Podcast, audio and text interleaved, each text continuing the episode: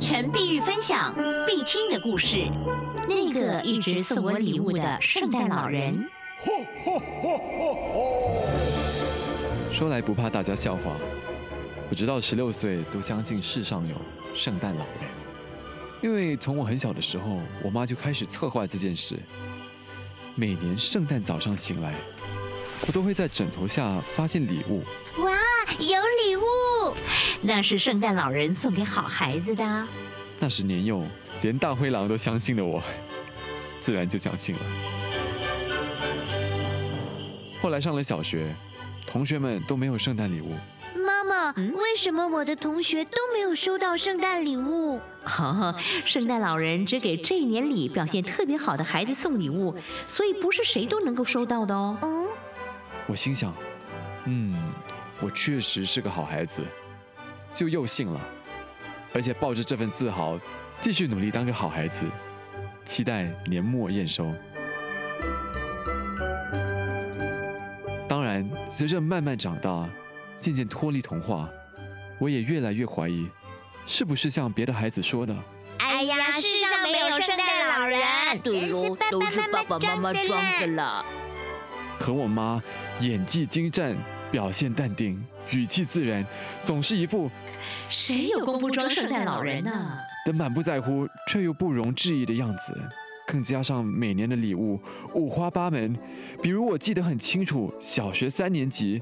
是一本美少女战士的涂鸦画册和一套变形金刚，我就推理啊，肯定是圣诞老人不了解我，甚至不确定我是男孩女孩，所以才送出这种八竿子打不着的奇幻组合。这种推理式的自我说服，说到底是因为我虽然长大了，但内心还非常渴望相信。十一岁生日当月。我爸爸去世了，但就连那年，圣诞老人，都还是在给我送礼物。从此，我不再纠结圣诞老人到底是谁，不去想这个问题。不得不面对是十六岁时，我上高中并开始住校。那年圣诞不是周末，早上醒来，枕头下没有礼物。我把床上、被窝里都找了一遍，确实什么都没有。我想，我是从那一刻起才告别了圣诞老人的。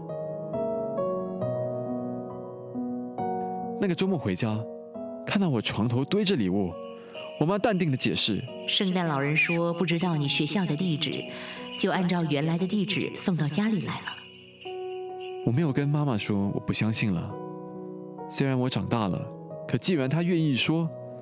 我为什么不愿相信呢？十七岁和十八岁，圣诞老人依然把礼物送到家里，就一直不知道学校的地址。十九岁圣诞，我已经在日本留学了。元旦后收到一个 EMS 的包裹，我妈说那是圣诞老人给你的。然后我妈替圣诞老人把放在我床头的礼物从沈阳邮到东京这件事，一直继续到我结婚后。虽然圣诞老人不肯直接送到东京我的床头来，但他也有更新信息库。在我结婚后，礼物都是双份的，一般是情侣睡衣和拖鞋，卡通图案红红绿绿的那种。